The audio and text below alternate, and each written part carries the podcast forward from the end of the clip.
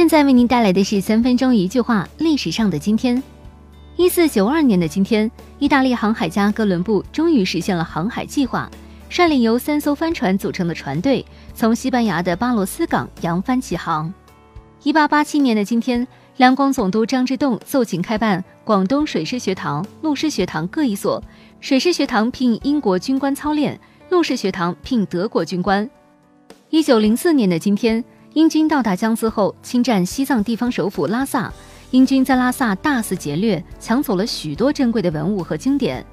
一九一八年的今天，因日本国内通货膨胀，米价上涨，政府大量征集军粮，米商趁机哄抬米价，抢米暴动在日本富山县爆发。一九二三年的今天，新潮出版社出版了鲁迅的小说集《呐喊》。《呐喊》收录了鲁迅的十四篇小说，是中国现代小说的开端与成熟的标志。一九三八年的今天，华中日军派遣军司令官田俊六率三十余万人溯江向武汉进犯，武汉会战大别山北路战役由此开始。一九四九年的今天，美国两大篮球组织 BAA 和 NBL 合并成立美国职业篮球联赛，简称 NBA，它是世界上水平最高的篮球赛事。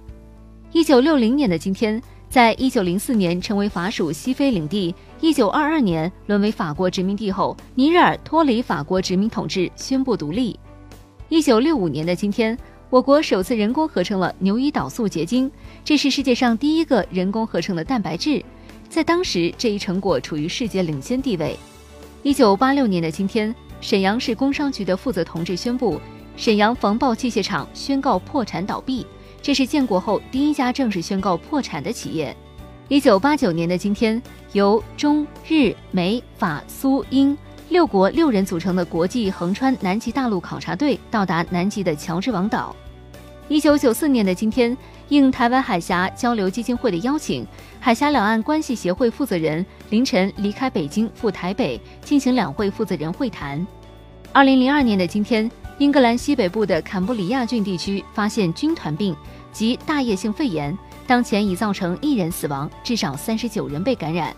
二零零五年的今天，广东原创动力文化传播有限公司制作的中国原创动画片《喜羊羊与灰太狼》首播，受到小朋友们的喜爱。二零一四年的今天，云南省昭通市鲁甸县发生六点五级地震，震源深度十二公里，地震导致云南省一百七十七人死亡。